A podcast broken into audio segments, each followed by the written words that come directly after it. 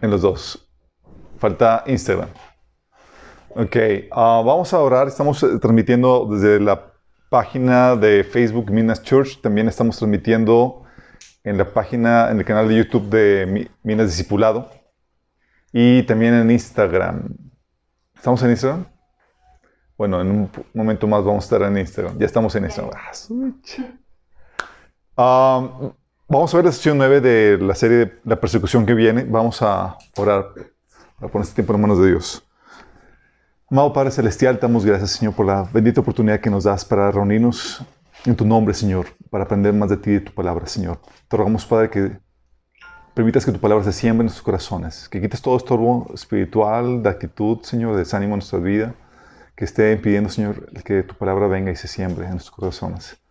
Pedimos, Señor, que tu Espíritu Santo, Señor, venga a remover, Señor, cualquier forma de pensar equivocada, Señor, y que nos renueve, nos transforme, Señor, por medio del poder de tu palabra y tu Espíritu. Te pido, Señor, que hables a través de mí, Señor, que cubras mis deficiencias y que bendigas a los aquí presentes y los que están escuchando este mensaje donde quiera que se encuentren. En nombre de Jesús. Amén. Ok. Um, Estamos viendo a los que nos siguen en línea que dicen, oye, ¿por qué tan temprano? Es que ya cambió la hora en México. nah. No, tenemos... es que el discipulado siempre es a esta hora, pero siempre lo hacemos tarde.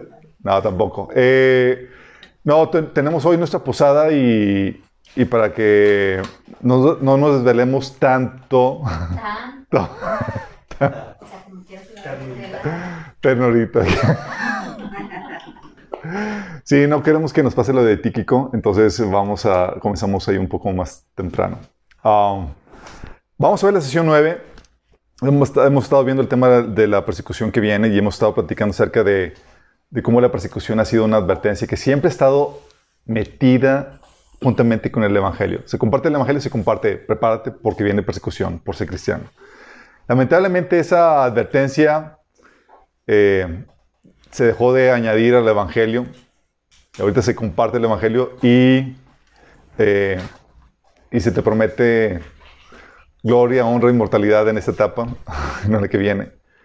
Ah, pero vimos por qué debemos estar dispuestos a sufrir por fe cristiana, porque está en juego tu alma, no tu comodidad, sino el destino eterno de tu alma. Jesús decía que de qué te sirve ganar el mundo entero y perder tu alma. Y el Señor te invitaba a estar, a, estar dispuesto a dar tu vida por, por, su causa, por el Evangelio. Es una advertencia que ayudaba a los creyentes a mantenerse firmes bajo terrible posición. De hecho, preparó a la siguiente generación. Contrario a nuestra generación, que tiene una expectativa muy diferente. ¿Qué se nos promete ahorita cuando te entregas a Cristo? prosperidad, que te va a ir bien, que Dios va a resolver todas sus problemáticas. Y llegas a Cristo y te encuentras que, ups, y muchos se van,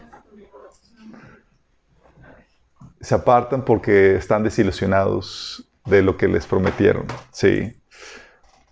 La meta, de hecho, por eso del liderazgo de la iglesia cristiana es preparar al pueblo de Dios para que, una, no sufra por causa de su pecado, porque puede haber sufrimiento, por tu ignorancia, tu necedad, tu pecaminosidad. La idea es quitar ese tipo de sufrimiento y prepararte para que sufras por el Evangelio exitosamente, es decir, que no desistas, que no cedas a la, eh, la fe. También vimos que las diferentes fuentes de persecución y las formas en las que se manifiesta, vimos los tiempos en los que estamos, vimos que previo al rapto hay un periodo de tiempo que se llama tiempos peligrosos. Después del rapto comienza lo del principio de dolores y luego la tribulación y luego la gran tribulación para desencadenarse en la venida de, Cristo. Y esos tiempos peligrosos habíamos platicado que está caracterizada por la persecución. Una persecución encaminada a la gran persecución que se va a vecinar eh, después de que la iglesia parte. De hecho, vimos ejemplos de cómo ya esto está comenzando. Sí, eh, vimos todos los ejemplos. De hecho, hay tantas noticias que están sucediendo hoy en día que, de cómo está, va avanzando la persecución a los cristianos y a la fe cristiana, cómo las, eh, las legislaciones están poniéndose para, para ahora sí perseguir a los cristianos de forma frontal. ¿sí? Me gustaría platicarles aún más porque han surgido varias noticias recientemente, pero ahorita no hay tiempo para eso. Ah, también vimos, eh, conocimos los derechos que tenemos, que son dados por Dios. Tenemos que saber qué Dios nos ha concedido y qué no. Sí. También vimos la ética dentro de la persecución, cuándo es correcto poner la otra mejilla, cuándo defenderte, cuándo huir, cuándo desobedecer, cuándo incluso mentir. Y vimos qué onda con eso.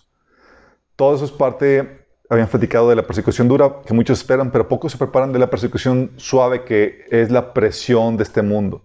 Que primero va a tratar de convertirte, hacerte a los suyos para que ya quitarte de, de, de ser perseguido. Porque la persecución va a ser, dice la Biblia, a los que se mantienen fieles a la palabra de Dios y el testimonio de Cristo. Fieles a las escrituras, en pocas palabras. Y si tú no te mantienes fiel y eres un cristiano nominal, pero pues has sido absorbido por la ideología de este mundo, tú no vas a ser perseguido, tú la vas a librar en esta persecución, pero no para tu salvación eterna. ¿Sí? La libras ahorita, pero no la libras después. ¿Sale? Más vale que estés de los perseguidos porque esos son los que van a ser salvos del, de la muerte eterna en el, lago de, en el lago de fuego. También conocimos, eh, también mientras platicamos acerca de la función de la iglesia, mientras que se respete la esencia y la función de la iglesia, la iglesia puede adquirir diversas formas. Vimos que hay iglesias en casa, iglesias en edificios, hay iglesias que se llevaban a cabo en, este, en catacumbas, en parques, eh, iglesias con, eh, programa de niños, con programa de adultos, iglesias de diferentes manifestaciones y formas. Pero para que la iglesia pueda resistir la persecución, debe transicionar a una configuración de iglesia anti-persecución, que solamente se logra transicionando la iglesia de la centralización de poder a la dispersión del poder, de la dependencia espiritual del pastor a la preparación espiritual de los laicos, y del culto centralizado en un edificio al culto independiente de un edificio, en casas, parques o donde sea, centrado en, en los miembros más que en el edificio. Si no hay esa transición, la iglesia va a sucumbir, así como habían platicado el ejemplo de Rusia versus China. Y hoy vamos a ver los efectos de la persecución en la iglesia. Hay efectos negativos de la persecución, chicos. Los efectos negativos se dan en la iglesia que no está preparada. Estaba viendo un análisis, un estudio de eh, que salió en la internet de esos que estás buscando referencias y estaba eh, diciendo, porque hay una frase que dice que la sangre de los mártires es la semilla de, los, de la iglesia de que el martirio de los cristianos ha ayudado a la, extensión y el crecimiento de la iglesia. Y estaban checando y dice, no tal cual. Y pues dicen, no tal cual porque no en todos los lugares donde ha habido persecución realmente ha habido un crecimiento y una eh, ha prosperado el evangelio, sino que al contrario ha disminuido. Y es en los casos en donde la iglesia no está preparada. Sí, en los casos donde la iglesia no está preparada, la persecución viene a ser añicos a la iglesia. Lamentablemente, si ves, haces un diagnóstico de la iglesia en México, la mayoría no está preparada, en Occidente en general. Cuando la iglesia no está preparada, se manifiesta en el cierre de iglesias, en la pérdida de liderazgo espiritual, y con la pérdida de liderazgo espiritual, la pérdida de dirección. ¿Por qué meten a los pastores a la cárcel? Los pastores son intimidados, se retraen y demás. Y como había centralización del poder y había dependencia espiritual del pastor, los demás laicos ya no saben qué hacer, no saben si tomar liderazgo o no, no tienen permiso para predicar el evangelio, para abrir una iglesia, no, simplemente se quedan todos paniqueados. Hay pérdida de liderazgo. Prevalece el dominio del temor.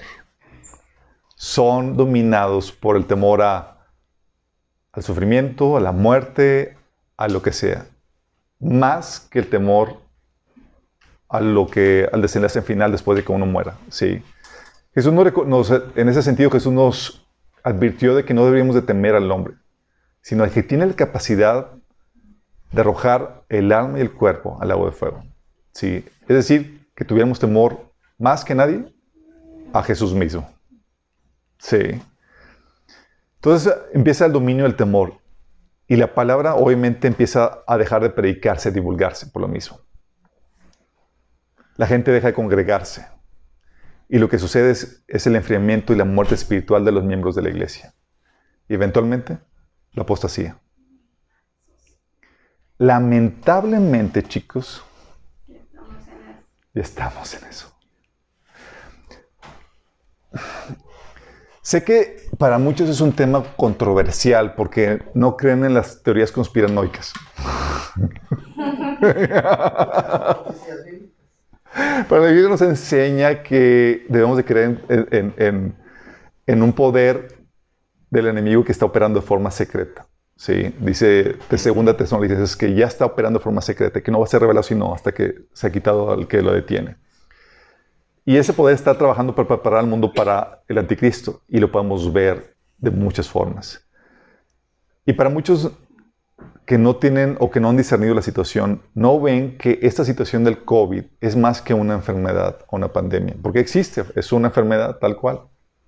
Pero más que una situación de enfermedad, es una situación de persecución a la iglesia, porque están preparando todo lo necesario para aumentar el poder del gobierno, quitar, quitar libertades, derechos de las personas, encaminado a la persecución que está profetizada en la Biblia. Por eso vemos, veíamos y platicábamos de que, oye, con el COVID, los políticos, los líderes políticos estaban aprovechándolo para, para hacer, eh, para levantarse en contra de la iglesia.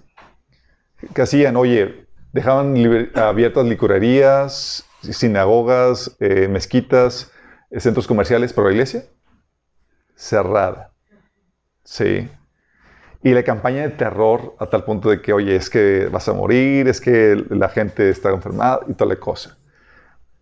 Bueno, tal situación ocasionó que miles de iglesias cerraron. Ahorita, en tiempos actuales, ahorita en estos últimos meses, estiman que la asistencia de la iglesia bajó entre un 30 y un 50%.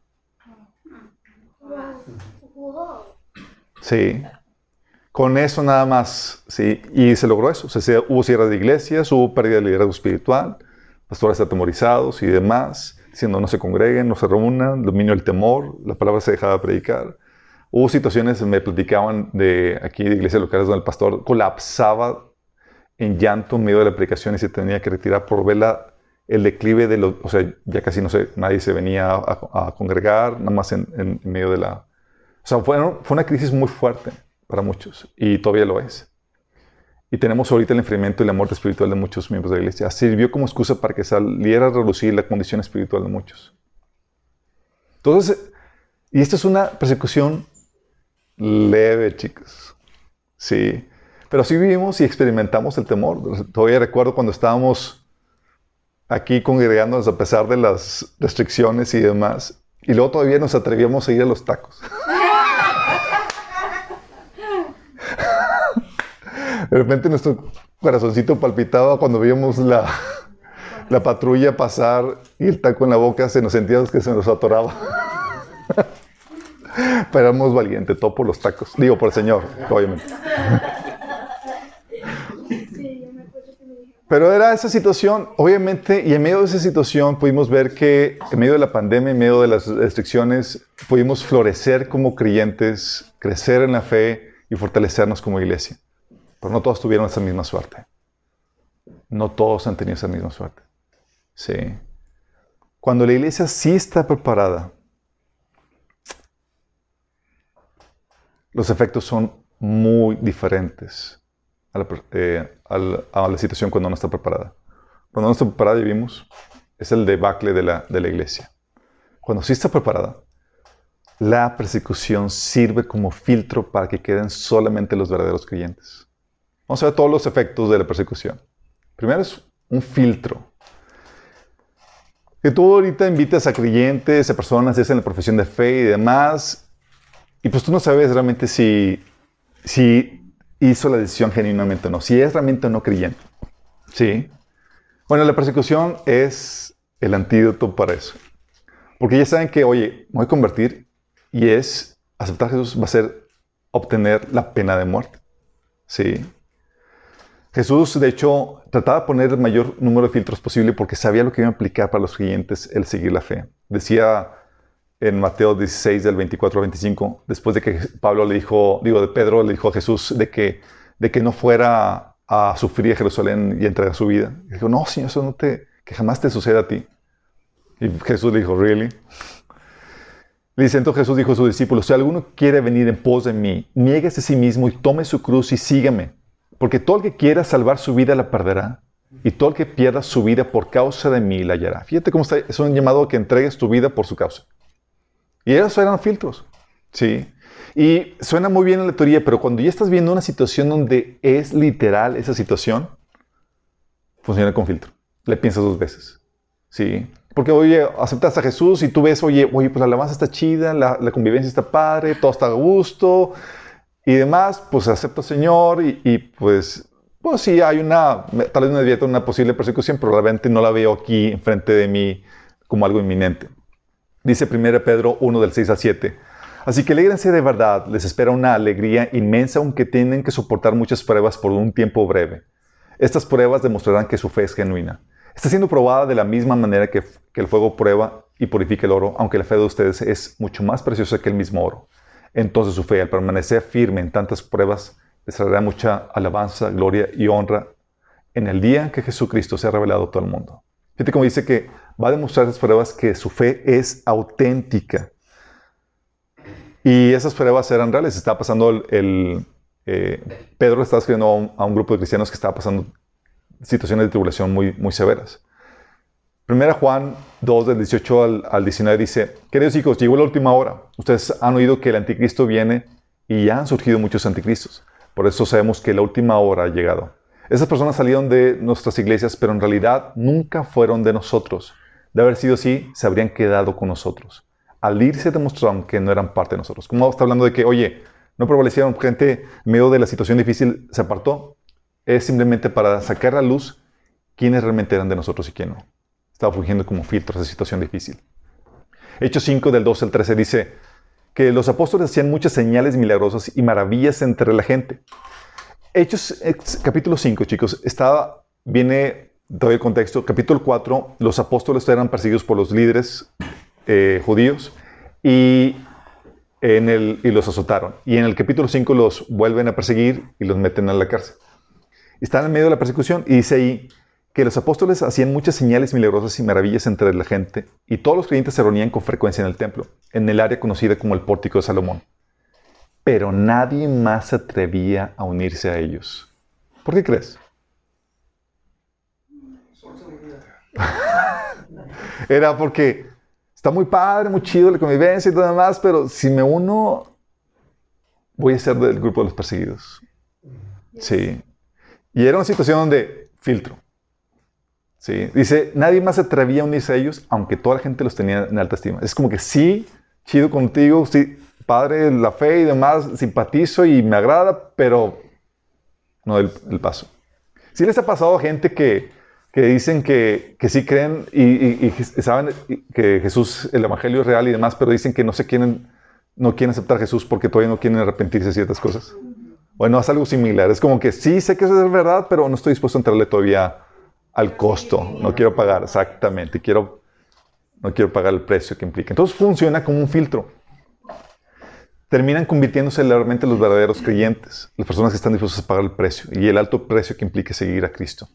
Eh, hubo episodios, ha, ha, habido episodios que narran en la iglesia rusa y demás donde eh, simulaban eh, persecución, porque obviamente ante una iglesia perseguida tenía asesora que todos los presentes fueran creyentes, ¿sí? porque pues cualquiera te podía delatar. Entonces, situaciones donde se bautizaban y en medio después de bautismo entraba personas con metralletas y demás para decirles que, que, que, que, que iban a morir todos los creyentes en Jesús, pero darles la oportunidad de que los que negaran a Jesús iban a vivir. Y entre los bautizados, pues se respingaban algunos. Y nada más, y les daban chance de que se iban y nada más se quedaban entre los creyentes. Y ya, pues era actuación lo que están haciendo, era para, re, para resguardar a los, a, lo, a los que realmente a los valientes que iban a pagar el precio. Sí, qué eso, ¿no? Entonces funciona como un filtro. También lo que hace la persecución es que santifica al pueblo de Dios. ¿Por qué santifica al pueblo de Dios? ¿Cómo que ¿Qué tiene que ver la persecución con la santificación? Uno, porque están al acecho de ti. Cuando estás en persecución, mira, te tienen en lupa. Sí. Andan al acecho y tú sabes que pues eres el centro, te están viendo de qué pie cojeas para acusarte, para acecharte, para meterte a la cárcel y demás. Por eso dice 1 Pedro 2 del 1 al 12. Queridos amigos, ya que son extranjeros y residentes temporales, les advierto que se alejen de los deseos mundanos que luchan contra el alma. Procuren llevar una vida ejemplar entre sus vecinos no creyentes. Así, por más que ellos los acusen de actuar mal, verán que ustedes tienen una vida, una conducta honorable y le darán honra a Dios cuando el, el, juzgue el mundo.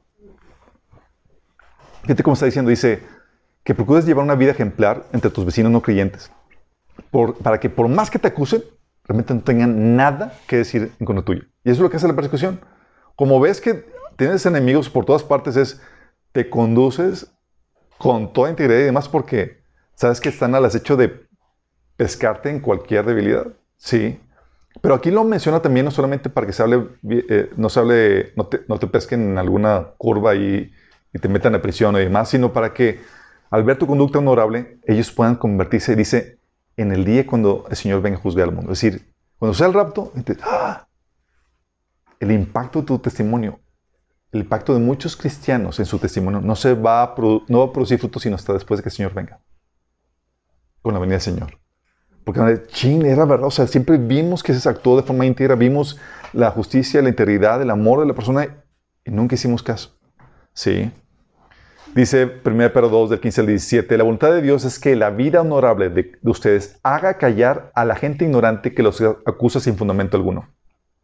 Fíjate, pues ustedes son libres, pero a la vez son esclavos de Dios, así que no usen su libertad como una excusa para hacer el mal. Respeten a todos, amen a la familia de creyentes, temen a Dios y respeten al rey. Fíjate. Está diciendo que por medio de la vida honorable de ustedes, hagamos callar a la gente ignorante que nos acusa cuando hay persecución. Sí. Y esta es la misma situación que vivió Daniel cuando estaba siendo perseguido por sus compatriotas, digo, por sus, eh, su competencia laboral, ¿se acuerdan? Dice en Daniel 6 del 1 al 5 que Darío el Meda decidió dividir el reino en 120 provincias y nombró un alto funcionario para gobernar cada, cada provincia. Asimismo, el rey escogió a Daniel y a dos personas más como administradores para que supervisaran los altos funcionarios y protegieran los intereses del rey. Pronto Daniel demostró ser más capaz que los otros administradores y los altos funcionarios. Debido a la gran destreza administrativa de Daniel, el rey hizo planes para ponerlo frente al gobierno de todo el imperio. Entonces los demás administradores y altos funcionarios comenzaron a buscar alguna, alguna falta en la manera en que Daniel conducía los, los asuntos de gobierno, pero no encontraron nada que pudieran criticar o condenar. Era fiel, siempre responsable y totalmente digno de confianza. ¿Te imaginas? No, pues con esa situación, cuando ves que tienes enemigos rodeándote, sabes que tienes que hacer todo bien como debe ser. Dice, finalmente llegaron a la siguiente conclusión, nuestra única posibilidad de encontrar algún motivo para acusar a Daniel será en relación a las normas de su religión. ¿Por qué? Porque no encontramos a nada más. Entonces, esa situación de acecho te lleva a ponerte bien, porque si no, o sea, no puedes, sabes que te van a tratar de acusar, te van a tratar de de hacer daño si te desvías y haces algo que no es íntegro. Pero también porque la persecución lo que hace es que te quita los ojos de este mundo, porque te despoja de las cosas de este mundo. Y tu único consuelo es las cosas de arriba. Dice 1 Juan 2 del 15 al 16, no amen a este mundo ni las cosas que les ofrece, porque cuando aman al mundo no tienen el amor del Padre en ustedes, pues el mundo solo ofrece un intenso deseo por el placer, un deseo insaciable por todo lo que vemos, el orgullo de nuestros logros y posesiones. Nada de eso proviene del Padre, sino que viene del mundo. Este versículo lo sabemos, pero muchas veces Dios nos tiene que obligar a no amar al mundo. Estamos, sí, Señor, es eso, pues estás pegado, pero yo quiero mis cosas y demás. Entonces llega la persecución y te quitan todo lo que amas. y no queda más que abrazar las cosas del cielo. Dice Hechos 10 del 32 al 34. ¿Recuerdan ustedes? ¿Cuál Hechos? Es Hebreos 10 del 32 al 34. Dice, ¿recuerdan aquellos días pasados cuando ustedes, después de haber sido iluminados, sostuvieron una, una dura lucha y soportaron mucho sufrimiento. Unas veces se vieron expuestos públicamente al insulto y a la persecución. Otras veces se solidarizaron con los que eran tratados de igual manera. También se compadecieron con los encarcelados y cuando ustedes les confiscaron sus bienes, lo aceptaron con alegría, conscientes de que tienen un patrimonio mejor y más permanente en el cielo. ¿Qué pasa? Pues te lo escritan y demás, y te recuerda esa persecución de que mi herencia está en el cielo. Había situaciones, de hecho les he platicado la situación cuando tuvimos una, una aquí problemática familiar y, habían cortado mis arbolitos, arbolito que había sembrado aquí en el patio y demás. Y mi consuelo fue, ah, mi casa eterna, allá, mis mansiones. Gloria es que nadie puede ir a estropear mis cosas allá. trabajo por ellas, trabajo por ellas. de hecho, dice Colosenses 3, del 1 al 3, ya que han resucitado con Cristo, busquen las cosas de arriba, donde está Cristo sentado a la derecha de Dios. Concentren su atención en las cosas de arriba, no en las de la tierra. Pues ustedes han muerto y su vida está escondida con Cristo en Dios. Es a esto que Jesús decía en Mateo 6, del 19 al 21. No acumulen para sí tesoros en la tierra, donde la polilla y el óxido destruyen y donde los ladrones se meten a robar. Ha habido situaciones donde te robaron algo y te roban así algo. Che. Sí. Son pequeños recordatorios de Dios donde, hey, tu mirada no aquí, tu mirada allá. Sí. Más bien acumulen para sí tesoros en el cielo donde la polilla y el óxido carcomen, ni los ladrones se meten a robar. Porque donde está tu tesoro, ahí está también tu corazón. Y eso es la situación. Cuando viene la persecución, viene a refinar eso porque viene a poner tu corazón realmente en las cosas eternas. Es la única manera en que puedes sobrevivir con alegría la persecución. Cuando no, estás todavía arraigado aquí. ¿Cómo vas? En vez de decir victoria, venciendo al Señor, sufriendo por Cristo y tú estás, no, pues me pasó esto y toda, sí, bien luce. ¿Por qué? Porque todavía tienes las, tu corazón en las cosas de este mundo. Y el Señor dice, hey, te estoy refinando y te obliga a poner cosas en la mirada en, el cielo. Entonces, ¿qué hace? Te santifica. Sí, te lleva a estar en los niveles espirituales en el cielo. Um, también lo que hace es que aumenta tu gloria eterna. La persecución aumenta la gloria eterna. Sí, chicos, es un honor. Dice la Biblia en 1 Pedro 1.7 que estas pruebas demostrarán que su fe es auténtica. Está siendo probada de la misma manera que el fuego prueba y purifica el oro. Aunque la fe de ustedes es mucho más preciosa que el mismo oro. Entonces su fe, al permanecer firme en tantas pruebas, les traerá mucha alabanza, gloria y honra en el día que Jesucristo se ha revelado a todo el mundo. ¿Qué dice entonces? Oye, si paso exitosamente las pruebas que pasa conmigo, va a traerte alabanza, gloria y honra en el día que Jesucristo se ha revelado al mundo, el día que Jesús venga por nosotros. ¿Qué es lo que sucede, chicos? Y es aquí donde algunos van a preguntar, oye, las situaciones las luchas personales que tengo, las crisis emocionales, las perturbaciones, los conflictos familiares y más, ¿van a traer gloria? Traen gloria. Y tal vez tú no fuiste enviado a China o a Irak, a esos países, a dedicar, no fuiste llamado a hacer grandes así eh, eh, obras con de riesgo y de, y de sufrimiento y demás, pero esas cosas son las que vienen a añadirte gloria. Y Dios en su misericordia permite que vengas a probar algo de sufrimiento para que puedas tener algo de gloria cuando Él venga. ¿Sí? Qué triste donde, ah, pues ¿cómo te pasa de cristiano? Oh, pues súper bien, nunca sufrí por Cristo, nunca pues, le pasó nada, todo bien, todo, todo chévere. Llega el Señor y es como que, pues sin pena y sin gloria. ¿Sí? Dice 2 Corintios 4, de 16 al 18. Por tanto, no nos desanimamos, al contrario, aunque por fuera nos vamos desgastando, por dentro nos vamos renovando día tras día, pues los sufrimientos ligeros y efímeros que ahora padecemos producen una gloria eterna que vale muchísimo más que todo sufrimiento. ¿Tú crees que Pedro que Pablo sufrió? Se la vio bien, Cani. Y platicando con una hermana decía, hermana, es que dice que son sufrimientos ligeros. Pablo, no es cierto, estaba mintiendo porque estaba viendo. Estos sufrimientos no son ligeros, Dios. Pero déjame decirte que Pablo tuvo la fortuna de ir al tercer cielo y vio cosas inimaginables. Entonces él pudo contrastar su sufrimiento con esa gloria y dice, son efímeros, son es nada. Y nos da una perspectiva de lo que realmente es y compara la vida de Pablo con la tuya. o sea, no se compara. Sí, tú no has sido azotado, tú no has pasado por naufragios, tú no te has quedado sin hambre, tú no has vivido las situaciones que ha vivido él en ese sentido. Sí. Y él en ese, en ese sufrimiento que él padecía por causa del Señor, decía, es un ligero sufrimiento comparado con la gloria eterna que vale muchísimo más que todo sufrimiento. Dice así que no nos fijamos en lo visible, sino en lo invisible, ya que lo que se ve es pasajero, mientras que lo que no se ve es eterno. ¿Qué es eso, no? Entonces, ¿qué hace el Señor? Dice, oye, tú estás teniendo la posibilidad de sufrir una pizca en ese tiempo. El Señor lo que hace es que te da una razón por la cual alegrarte, porque le está añadiendo gloria a tu eternidad. Qué genial, ¿no? ¿Y qué vale? Más, tu comodidad presente o tu gloria eterna. Y lo sabemos, pero en la hora de la hora se nos olvida. o sea, en vez de decir, oye, gozosos en la prueba, en el estamos ahí.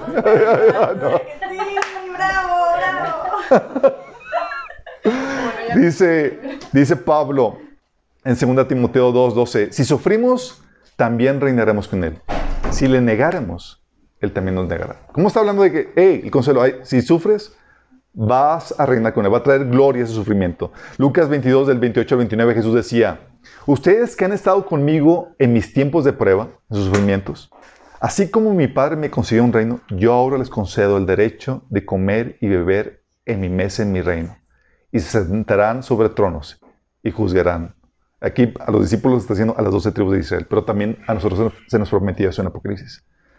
Fíjate cómo está diciendo, ustedes que han pasado, se han visto difícil conmigo, en mis sufrimientos y demás, y en un reino para ustedes, se van a sentar en mi mesa y van a reinar. No, pues estamos hablando de cosas bien chidas, entonces va. De hecho, dice Apocalipsis 2.10, no tengas miedo de lo que estás por sufrir. Te advierto que algunos de ustedes el diablo los meterá en la cárcel para ponerlos a prueba y sufrirán persecución durante 10 días. Sé fiel hasta la muerte y yo te daré la corona de la vida. Sí. Entonces, aumenta nuestra gloria eterna. También lo que hace la persecución, chicos, es que desarrolla liderazgo. Por necesidad. la necesidad nos obliga a tomar responsabilidad. Sí. Hay situaciones donde, oye, por la persecución, y es algo que hacía Pablo. Pablo lo que hacía era, fundaba una iglesia y demás, y lo perseguían y se tenía que ir huyendo a otra iglesia. Y era, pues, no dejé a líderes, pues vamos a, poner a quemarropa a algunos líderes y los tenía que desarrollar, chicos. Sí. De hecho, Pablo le decía a Tito, en Tito 1.5, eh, dice, dejé en Creta para que pusieras en orden lo que, lo que quedaba por hacer. Porque si era Pablo, llegaba, predicaba y la persecución y vámonos a otro lugar. Sí. Pero llega a aceptar al Señor. Sí. Sí, para que pusieras en orden lo que quedaba por hacer y en cada pueblo nombraras ancianos de la iglesia, de acuerdo con las instrucciones que te di. So, ¿Por qué no Pablo? Entonces, había la necesidad de desarrollar liderazgo porque Pablo ya no estaba. Sí. Era necesario que la gente tomara el liderazgo. En Hechos 8 del 4, eh, 6 y versículo 12, te habla de cómo este Felipe empezó a asumir y a tomar liderazgo en su labor evangelística. Dice que los que habían sido dispersados predicaban la palabra donde quiera que iban. Felipe bajó a una ciudad de Samaria y les anunciaba al Mesías. Al oír a Felipe y ver las, señales milagrosas que realizaba, mucha gente se reunía y todos prestaban atención a su mensaje. Cuando creyeron a Felipe que les anunciaba las buenas nuevas del reino de Dios y el nombre de Jesucristo, tanto hombres como mujeres se bautizaron. Fíjate lo que está pasando. Llegas a un lugar, a Felipe aquí, y dice, nadie conoce aquí el Evangelio, pero yo soy un diácono, ¿qué puedo ser? Pues que tomó el liderazgo de la iglesia Samaria. No había más que entrarle al quite. Se salió el liderazgo y pasó Felipe del diácono a Felipe el evangelista. Sí, y fundó estas iglesias. En Hechos 11, del 19 al 24, te cuentas que dice que los que habían sido dispersados a causa de la persecución que se desató por, en el caso de Esteban, llegaron hasta Fenicia, Chipre y Antioquía sin anunciar el mensaje excepto a los judíos. Sin embargo, había entre ellos algunas personas de Chipre y de Sirene que al llegar a Antioquía comenzaron a hablarles también a los, que, a los de habla griega, anunciándoles las buenas nuevas acerca del Señor Jesús. Fíjate, gente, cristianos sin nombre, que tomaron el liderazgo y la responsabilidad de compartir el Evangelio y fundaron la iglesia de Antioquía. A tal punto, dice, que el poder del Señor estaba con ellos y un gran número de creyentes se convirtió al Señor. La noticia de estos sucesos llegó a oídos de la iglesia de Jerusalén y mandaron a Bernabé a Antioquía. Cuando él llegó y vio las evidencias de la gracia de Dios, se alegró y animó a todos, a todos a hacerse el firme propósito de permanecer fieles al Señor, pues era un hombre bueno, lleno del Espíritu Santo y de fe, y un gran número de personas aceptó al Señor. Fíjate que viene esto. Llega este Bernabé y encuentra una iglesia formada por quién sabe quién. Gente cristiana tomó liderazgo, no sabemos nombres ni nada, fundó la iglesia de Antioquía, estructuró la... Eh, estaban reuniéndose al punto que llega Bernabé y es, ¿y esta iglesia de dónde salió? Ah, pues aquel tipo nos compartió y este tipo nos está juntando y más. Imagínate, tomando liderazgo. Y es lo que sucede con, el, con, eso, chicos. De hecho, la mayoría de los... En tiempo de persecución, muchas veces los pastores pasan a hacerse un lado en ese sentido. Son los principales centros de ataque, o tanto por el gobierno o, los grupos que, persiguen, o tanto por el enemigo. Entonces, muchas veces colapsan o los encarcelan o los matan y demás, y surge la necesidad de que alguien más se haga cargo y tome responsabilidad. O se empiezan a dispersar y ves que no hay nadie que conozca el Evangelio en el lugar donde, donde, a donde huiste. Y tú eres que conocer la salvación. Y empieza a desarrollarse el liderazgo por necesidad. Entonces es lo que hace eh, la persecución, desarrolla el liderazgo. Entonces es que yo nunca quise ser pastor y nada, el Señor te pone, órale. por la necesidad. También lo que hace la persecución, y fíjate, todo esto es en la iglesia que sí está preparada, chicos. También hace que la palabra se multiplique. Sí. Como ya viste, oye, empieza la persecución y como todos están preparados, a donde quiera que van los cristianos, llevan con ellos la palabra. La palabra. Sí. Como dice en Hechos 11, 19, 20 que acabamos de leer, que mientras que los creyentes fueron dispersados durante la persecución que hubo después de la muerte de Esteban, viajaron tan lejos como Fenicia, Chipre y Antioquía, y predicaban la palabra de Dios, algunos a judíos y otros a todos. Donde quiera que iban ellos, llevaban consigo el mensaje de salvación. Y estaban tan bien preparados que sabían cómo compartir el Evangelio, chicos. Por lo menos eso. Y los llevaban a, llevar, estaban tan preparados que, que los discipulaban. Acuérdate que los a los primeros cristianos no los llamaban creyentes o no los llamaban cristianos, los llamaban qué? Los del camino, pero le llamaban discípulos. Era, si eras gente, era indispensablemente que fueras discípulo, una persona que era adiestrada, que era encaminada en todas las enseñanzas de Jesús. Sí. De hecho, Pablo, hablando de esto, de cómo la persecución ayudaba la extensión de la palabra, en Filipenses 1, del 12 al 14, dice Pablo, Además, mis amados hermanos, quiero que sepan que todo lo que me ha sucedido, Pablo estaba en la cárcel en este, en este, eh, cuando escribió esta cárcel, esta carta, perdón, estaba en la cárcel. Dice, además, mis amados hermanos, quiero que sepan que todo lo que me ha sucedido en este lugar ha servido para difundir la buena noticia, el Evangelio. Pues cada persona aquí, incluida toda la guardia del palacio, sabe que estoy encadenado por causa de Cristo. Y dado que estoy preso, la mayoría de los creyentes de este lugar han aumentado su confianza y anuncian con valentía el mensaje de Dios sin temor. Oye, veían toda la situación y primero Pablo llevaba el evangelio donde quiera que iba. Y al ver cómo los otros más cristianos, cómo Pablo está sufriendo por el evangelio, se animaban de valor y también empezaban a compartir. Porque eso es lo que hace la persecución. En la iglesia que está preparada, hace que el evangelio explote, que la palabra se difunda aún más porque ya no solamente la gente depende del pastor que esté predicando. Ahora Dios te utiliza a ti donde quiera que estás. Sí, empieza a llevarte a que tomes ese liderazgo.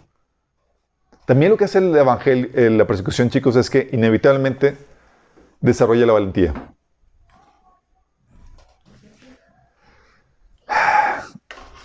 Los cobardes son los primeros que colapsan ante la persecución, chicos. ¿Va?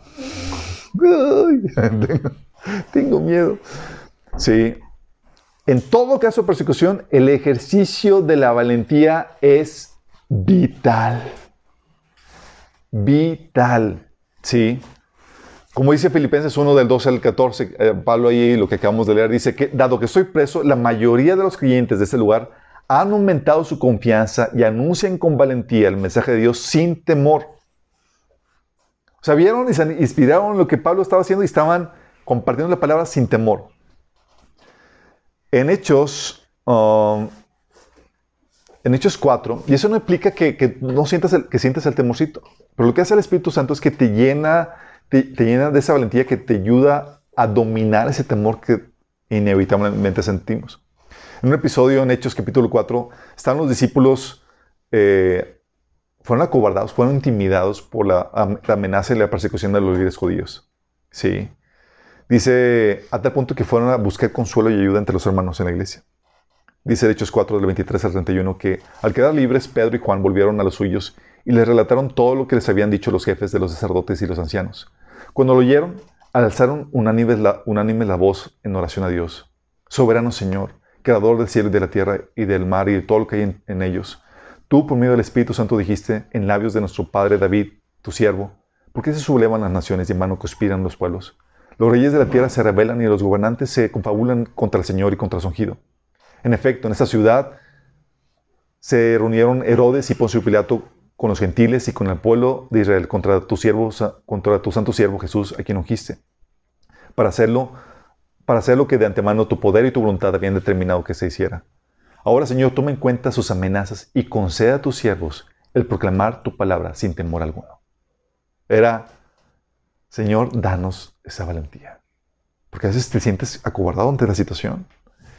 Y ante esa situación, no queda más que pedir al Señor, Señor, ayúdame a vencer este, ese temor. Y es lo que están orando los apóstoles. ¿Sí? Dice, conceda a tus siervos el proclamar tu palabra sin temor alguno. Por eso extiende tu mano para sanar y hacer señales y prodigios mediante el poder de tu santo siervo Jesús. Después de haber orado, tembló el lugar en que estaban reunidos. Todos fueron llenos del Espíritu Santo y proclamaban la palabra de Dios sin temor alguno. Dios contestó las oraciones. Sí. Porque sin valentía, el Evangelio no prospera en tiempos de persecución, chicos. Se requiere. Es inevitablemente desarrolla la valentía. Y déjame decirte, vives con la adrenalina al top. Vives con la adrenalina y con la aventura, chicos.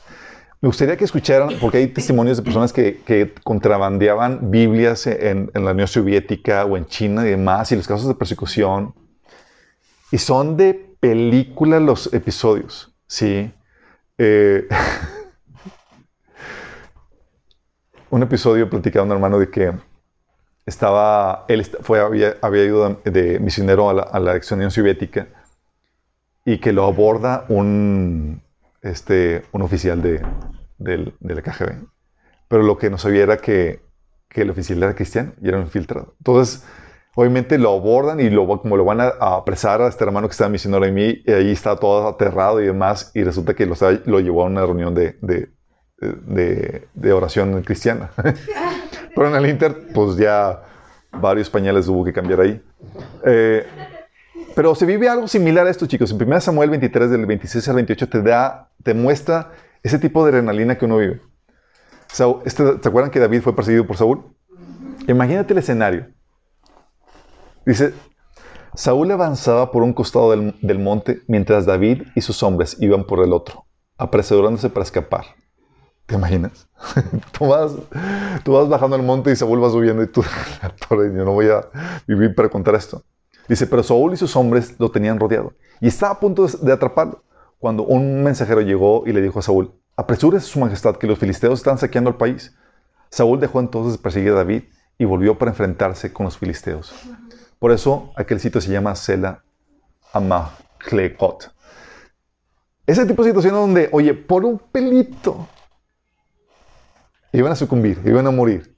Y Dios mueve la situación y los salva. Por un pelito va a pasar eso, ¿sí? Y son, se vuelven escenarios recurrentes en tiempos de persecución. Sí. Estás ahí con la adrenalina, todo lo que da. Y dices, oye, la vida cristiana es aburrida. Aumenta la aventura, la emoción en tiempos de persecución. Sí. No es apta para cardíacos. Ustedes vieron la situación de, de esta... ¿Cómo se llama la holandesa, Sammy, que guardaba judíos? Um, Cory y su hermana Bessie Ten Boom.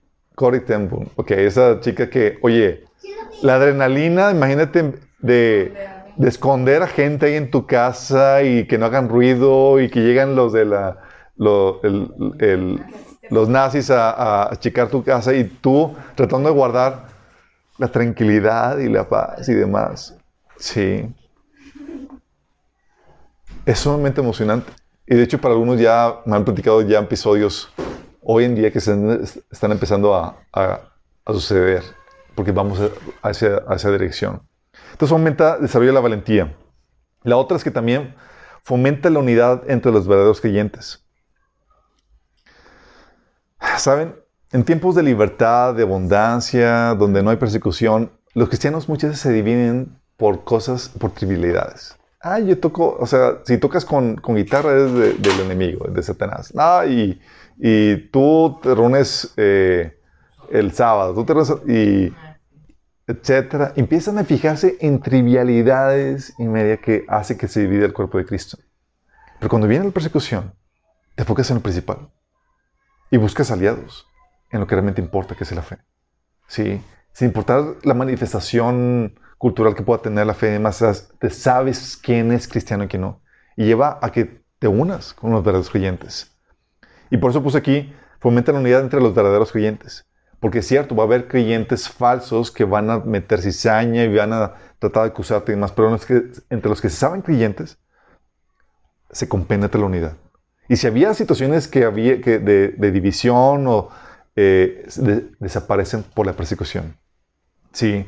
De hecho, en Hechos 4, estaba narrando el episodio de, persecución. Y lo que habla, narra, después de narrar el episodio, el episodio de persecución, dice el versículo 32 al 35 que todos los creyentes estaban unidos de corazón y en espíritu. Consideraban que sus posiciones no eran propias, así que compartían todo lo que tenían. Los apóstoles daban testimonio con poder de la resurrección del Señor Jesús y la gran bendición de Dios estaba sobre todos ellos. No había necesidad entre ellos porque los que, lo que tenían terreno en su casa los vendían y llevaban el dinero a los apóstoles para que ellos les dieran a los que pasaban necesidad. O sea, tan compenetración, tan unidad, tan amor había entre ellos que se manifestaba, pero era en gran parte por la terrible presión que están viviendo de los enemigos que los rodeaban. Y era te unes porque te unes. Sí. Dice Pablo en Filipenses 1:27 que sobre todo deben vivir como ciudadanos del cielo comportándose de un modo digno de la buena noticia acerca de Cristo. Entonces, sea que vuelva a verlos o solamente tenga noticias de ustedes, sabré que están firmes y unidos en un mismo espíritu y propósito, luchando juntos por la fe, es decir, la buena noticia. Y como dice, sabré que están firmes, unidos en un mismo espíritu y propósito, luchando juntos por la fe. Es lo que hace. Los tiempos de guerra, los tiempos de persecución y demás hacen que te compenetres unos con otros y que te solidarices con tu hermano. Sí. En tiempos de, en tiempos de, eh, de tranquilidad, donde no hay persecución, empieza a, ver, empieza a levantarse la, la división como sucedía en la iglesia de 1 Corintios 1 del 10 al 12, que por trivialidades, ah, yo soy de Pablo, yo soy de Cefas, yo soy de... Empezaban a dividir, sí, en tiempo de persecución es X, hay, no hay figura aquí, es... Hay que salvar el, el pellejo y hay que unirnos en la fe y apoyarnos mutuamente, sí.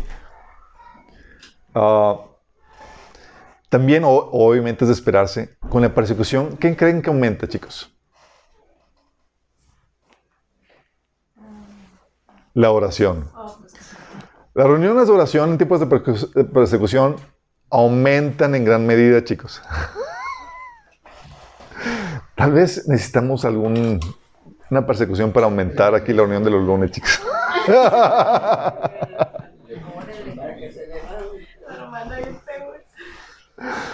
¿Por qué? Por la terrible necesidad, chicos. Es donde buscas al Señor, Señor, guárdanos, Señor, protégenos, Señor, protege. Es, apremiante la oración. ¿Te acuerdas cuando dice en Hechos 4, del 23 al 24, el episodio cuando Pedro y Juan eh, fueron encarcelados? Digo, habían sido azotados por causa del Evangelio. Y otro episodio, es lo que dice. En Hechos 4, 23 y 24. Dice, a quedar libres, Pedro y Juan volvieron a los suyos y le relataron todo lo que les había dicho los jefes y los sacerdotes y los ancianos. Cuando lo oyeron, alzaron unánime las voces en oración. O sea, ¿por qué hasta la persecución era, vamos a orar juntos para fortalecernos? Sí. En otro episodio, Herodes había metido a la cárcel a Pedro.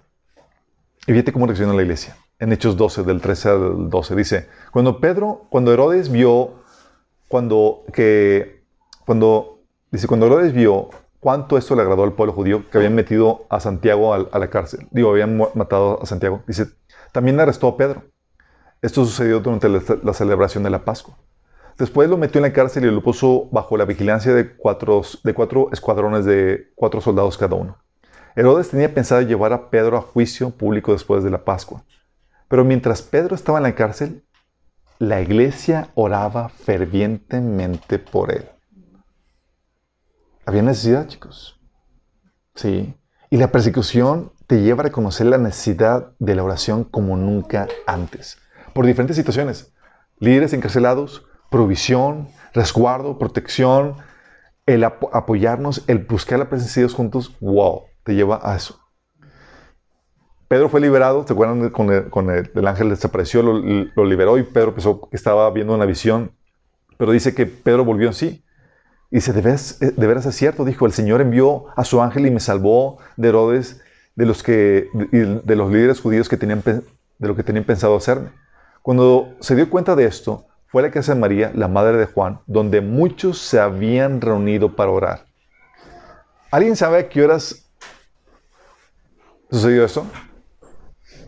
Fue en la noche, tipo madrugada, chicos. Sí, fue en medianoche. ¿Y la iglesia que estaba? Orando. Sí. Y déjame decirte, ¿por qué en la noche reunirse, chicos? Haz que la velada de oración y toda la cosa. Y... No, no es porque te hay un poder especial de orar en la noche. Algunos ah. piensan. Digo, si piensas que hay un poder especial, bien por ti, mientras que ores, chido. Sí. Pero no hay un poder especial. Se reúnen en la noche por la persecución, chicos. Sí, mientras que la gente está dormida, es vamos a reunirnos a orar y que la gente los no se entere ni nada. Sí. Y estaban en la noche todos reunidos orando, intercediendo. Es lo que pasa con la persecución te hace así la necesidad de orar. Sí. También lo que hace la persecución es que hace que se derrame la presencia de Dios más fuerte. En inspiración, en gracia y en poder. Hace que el invocar y experimentar la presencia de Dios se vuelva aún más fuerte del normal. Con inspiración. Fíjate la, la promesa de Jesús en Mateo 10, del 17 al 20. Dice, tengan cuidado con la gente, los entregarán a los tribunales y los azotarán en las sinagogas.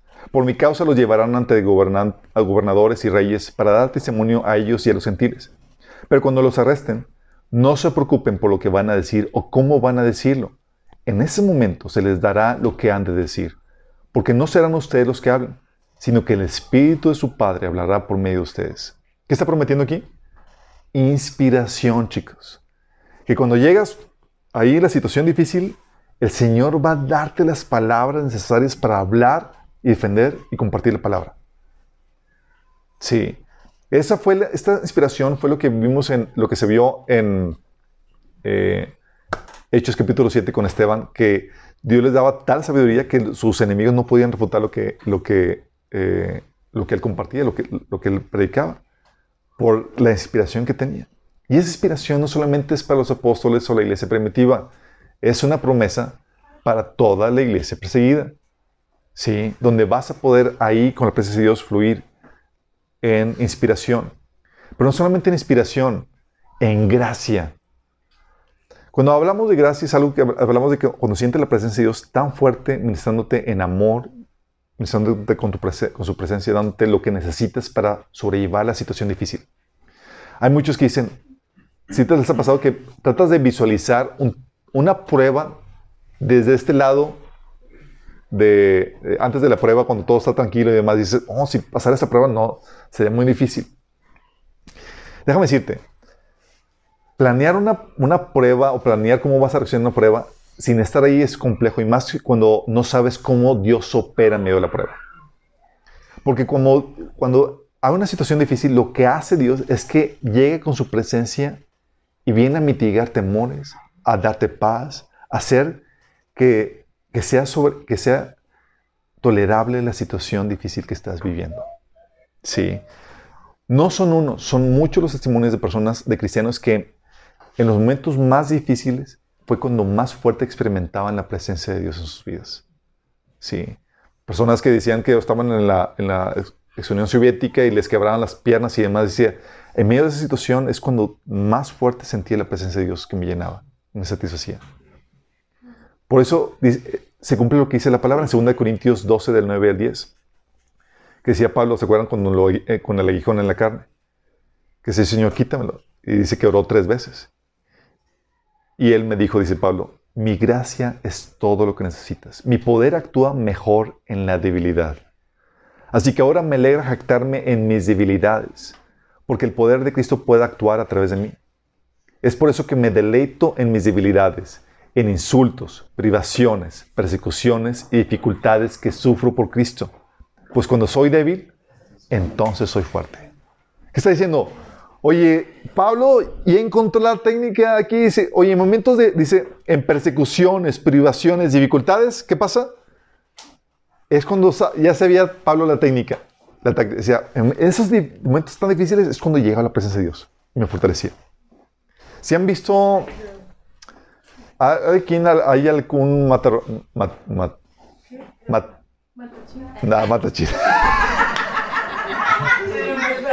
Matoronista.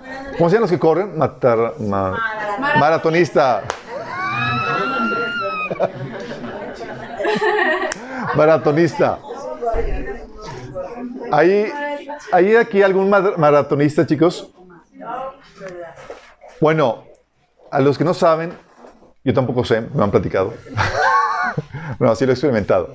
Pero llega un punto en donde en el desgaste, donde se, se experimenta el segundo aire donde estás corriendo, donde dices, ya no puedo más, y entonces llega el segundo aire y vuelves a sentir la fortaleza para poder terminar la carrera. Bueno, Pablo es lo que estaba tratando de explicar aquí, que cuando se sentía débil, entonces venía la, la fortaleza de Dios a llenarlo, a darle esa presencia. Por eso en situaciones difíciles donde, oye, platican personas que eran perseguidas, eran situaciones donde les quebraban las piernas, donde era una situación terrible en cuestión de olor, de higiene y demás, donde los encarcelaban y demás. Y en medio de esa situación tan, tan inhóspita, tan terrible, en medio de esa situación es cuando más fuerte venía la presencia de Dios y más fuerte se entiende el amor y la gracia para poder sobrellevar eso. Sí. Venía la presencia de Dios con más poder. En Hechos 4, de 23 a, 27, a 23, eh, de 23 al 31, te habla de cómo, oye, estaban todos temerosos y demás, y dice que oraron al Señor, clamaron, y llegó la presencia tan fuerte que tembló el lugar donde estaban. ¿Te imaginas? Así se manifestaba. En otro episodio, Pablo y Silas, ¿te acuerdas que los, metieron al, calabozo? Y no eran... Si ahorita las cárceles de aquí son feas, los calabozos de aquel entonces, chicos, eran lo más terrible que te puedas imaginar. Sí. Dice a eso de la medianoche, Pablo y Silas se pusieron a orar y a cantar himnos a Dios y los otros presos lo escuchaban. Pablo ya sabía cómo detonar la presencia de Dios en el lugar donde, donde fuera. Se ve que la alabanza y la adoración iba a traer la presencia de Dios. Y la trajo de qué forma. Estaban ahí orando y clamando al Señor y diciendo, oye, pues vamos a hacer aquí, vamos a hacer un lugar santo para la presencia de Dios para que descienda. vamos a orar, vamos a alabar al Señor. ¿Saben? Y lo ves Dios llegó como un temblor. Exactamente, dice, de repente se produjo un terremoto tan fuerte que la cárcel se estremeció hasta sus cimientos. Al instante se abrieron todas las puertas y los presos se les soltaron las cadenas. Qué fuerte. Sí, es lo que sucede, se derrama la presencia de Dios más fuerte, chicos. La experimentas. ¿Por qué? Porque lo requieres más que nunca. Acuérdate que, que el poder de Dios se perfecciona en la debilidad. Cuando en tiempos de estrés, de angustia, de persecución, de sufrimiento, viene la presencia de Dios más fuerte. La gracia de Dios más fuerte. También lo que sucede con la, con la persecución es que hay otra cosa que, que aumenta. ¿Qué se les ocurre, chicos? Los diezmos, claro. Ah.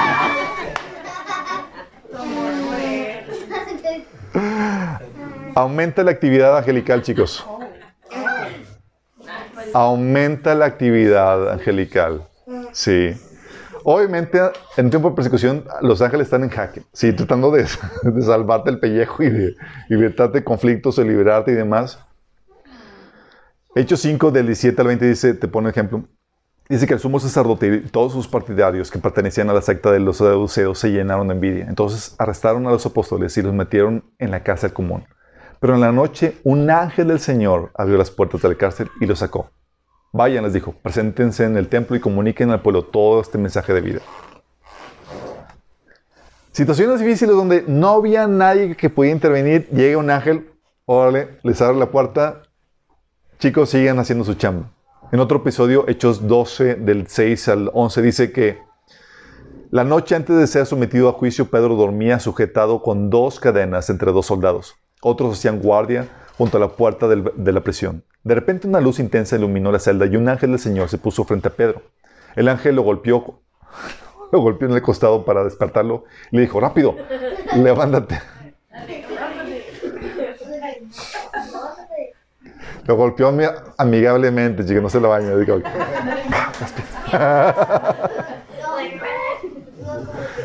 Dice, levántate. Dice, y las cadenas cayeron en sus muñecas. Después el ángel le dijo, vístate y ponte las sandalias. Pedro lo hizo y el ángel ordenó, ahora ponte tu abrigo y sígueme. Así que Pedro salió de la salda y siguió al ángel, pero todo, pero todo el tiempo pensaba que era una visión. No se daba cuenta de que en verdad eso estaba sucediendo. Pasaron el primer puesto de la guardia, luego el segundo, y llegaron a la puerta de hierro que llevaba a la ciudad. Y esta puerta se abrió por sí sola frente a ellos. De esta manera cruzaron la puerta y comenzaron a caminar por la calle. Y de pronto el ángel lo dejó. Finalmente Pedro volvió así. De veras, es cierto, dijo, el Señor envió su ángel y me salvó de Herodes y de lo que los líderes judíos tenían pensado hacerme. En otro episodio, Pablo, cuando estaba en un barco, ¿se acuerdan? Dice, estaba muy mal eh, por, medio por la tormenta que vivían, que estaban, que estaban experimentando. Pablo se puso a orar ahí en el barco. Y dice en Hechos 27, del 21 al 25, llevamos, llevamos ya mucho tiempo sin comer, estaba abordando a la tripulación. Así que Pablo se puso en medio de todos y les dijo, señores, te lo dije, dice, debían haber seguido mi consejo y no haber zarpado de Creta. Así se habrían ahorrado este perjuicio y esta pérdida. Me imagino Pablo así como que, ¿les digo o no les digo? Y fue, se los dije, chicos. Pero ahora los exhorto a cobrar ánimo porque ninguno de ustedes perderá la vida, solo se perderá el barco. El barco. Anoche se me apareció un ángel del, Dios a quien pertenezco y a quien sirvo. Y me dijo, no tengas miedo. Tienes que comparecer ante el emperador y Dios te ha concedido la vida de todos los que navegan contigo. Así que ánimo, señores. Confío en que Dios, en Dios en que sucederá tal como Él me dijo. Y ves la, la, actividad angelical en muchos otros episodios, chicos. Daniel, con la fosa de leones. ¿Quién cerró la boca de los leones? El ángel. ¿Un ángel? Sí. Este, ¿Quién se apareció con Sadrach, Mesach y Abednego en el, en el horno de fuego? El ángel del Señor. ¿Quién es? Jesús.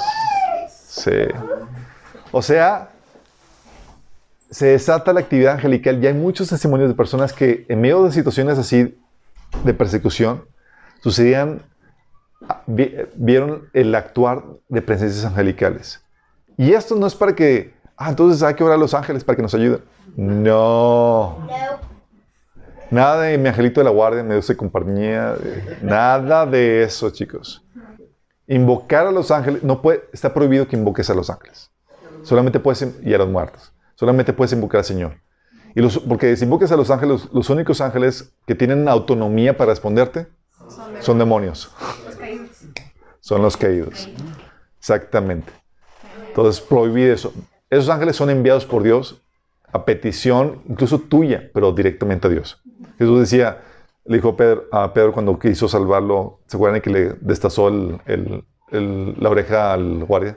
Dijo, Pedro, ¿no sabes que yo podría pedirle al Señor una legión de ángeles y Él me la consideraría? Y Pedro, ¿y qué estás esperando? Pero, pero el Señor le dijo, pero ¿cómo se cumpliría todo lo que está escrito acerca de mí? Entonces sabía, Señor, cuándo pedir y cuándo no. Sí, qué potente. y, Señor, escribe cosas bonitas de mí, por favor.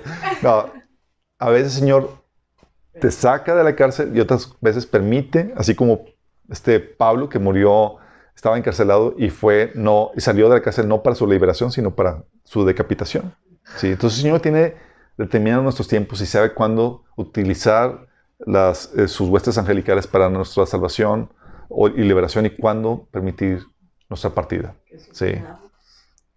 ¿Qué esperamos? ¿Nuestra partida? Sí. esperamos primero el rapto mejor.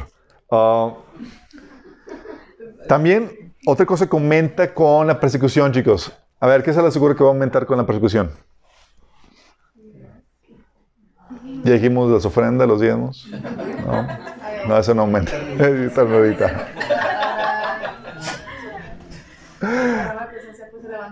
Aumenta la actividad literaria, chicos. Sí. ¿Por qué creen? No creas que en la cárcel hay muchas actividades que hacer. Pues sí. Sí, como que Pablo, es como, es que me tienen tan ocupado que no me dejan hacer nada.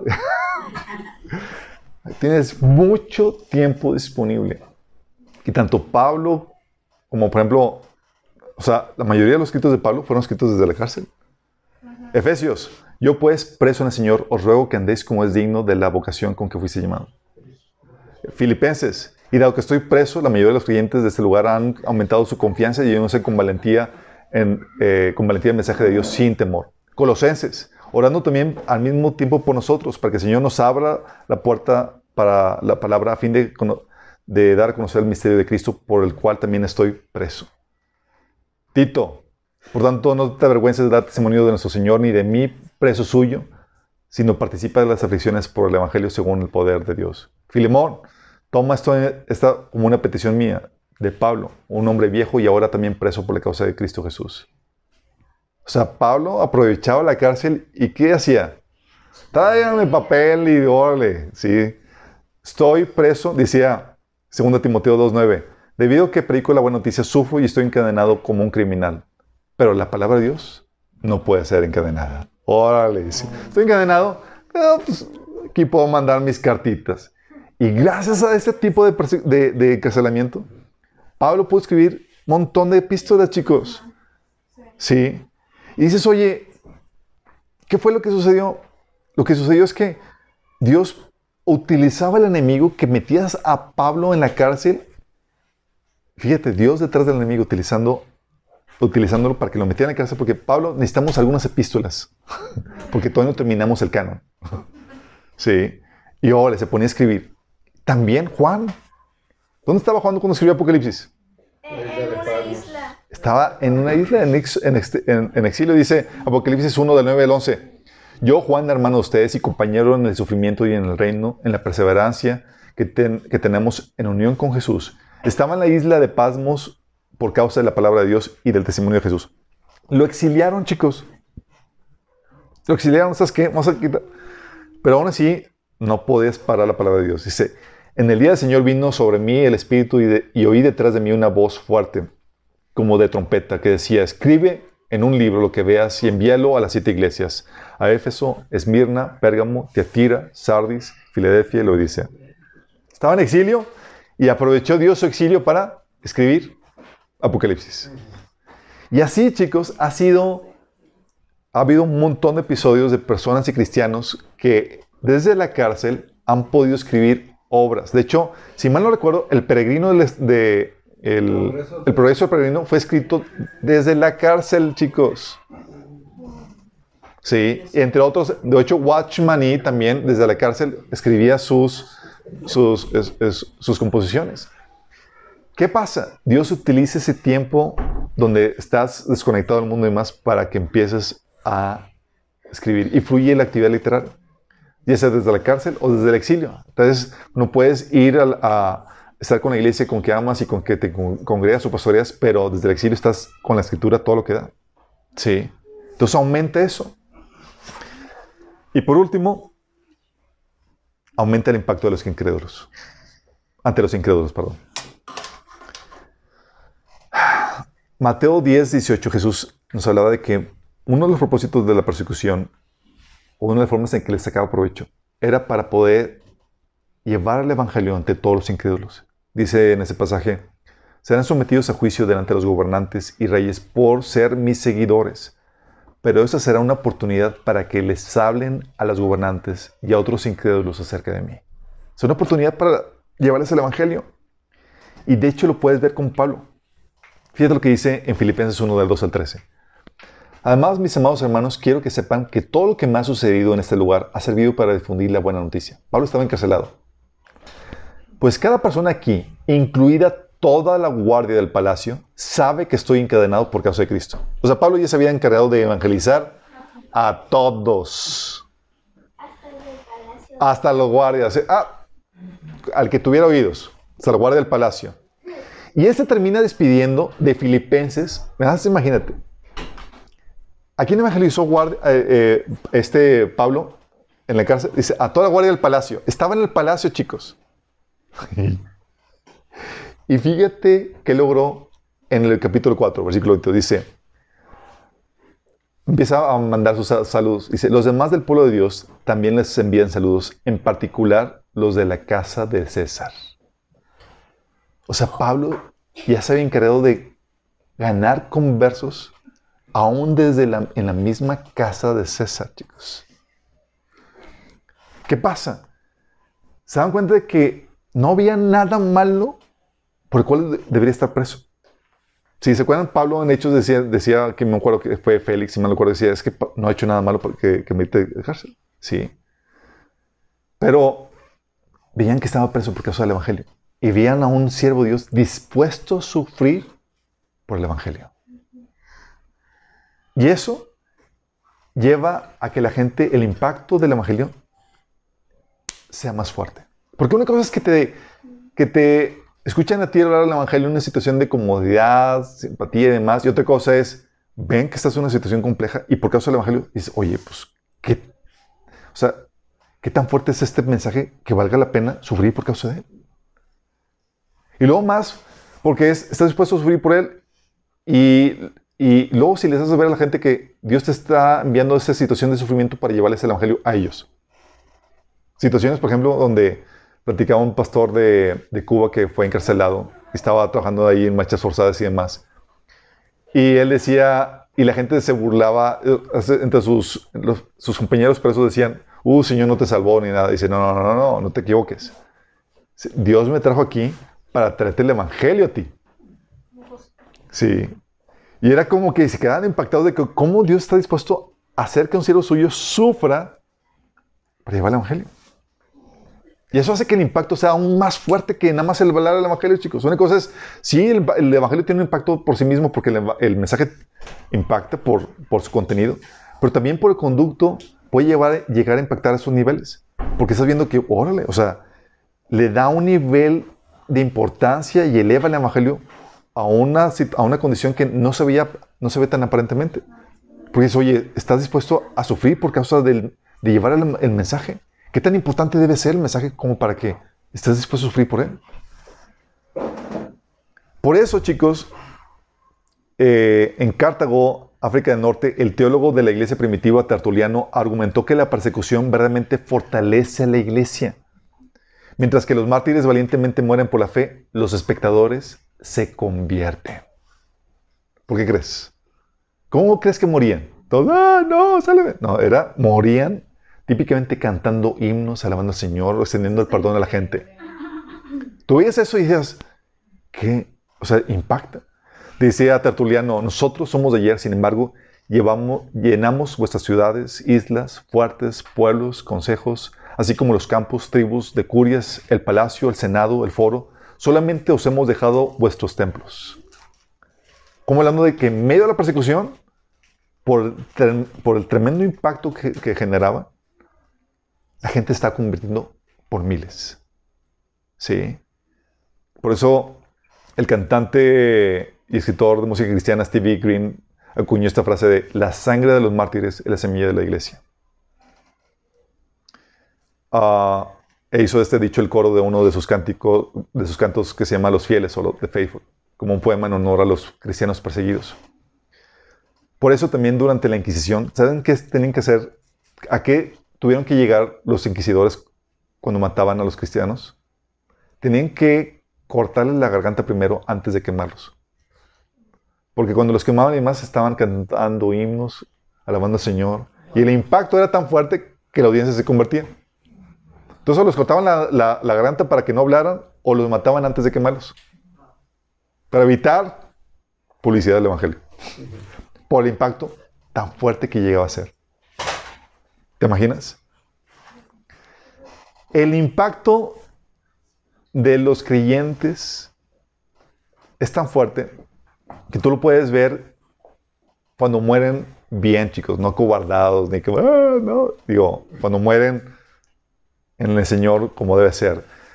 En Marcos 15, 39 te da un ejemplo de esto. Cuando, ¿Te acuerdas cuando el centurión que estaba frente a Jesús, al oír el grito de Jesús y ver cómo murió, dijo, verdaderamente este hombre era el Hijo de Dios. O sea, al ver cómo murió Jesús, trajo la conversión de este centurión.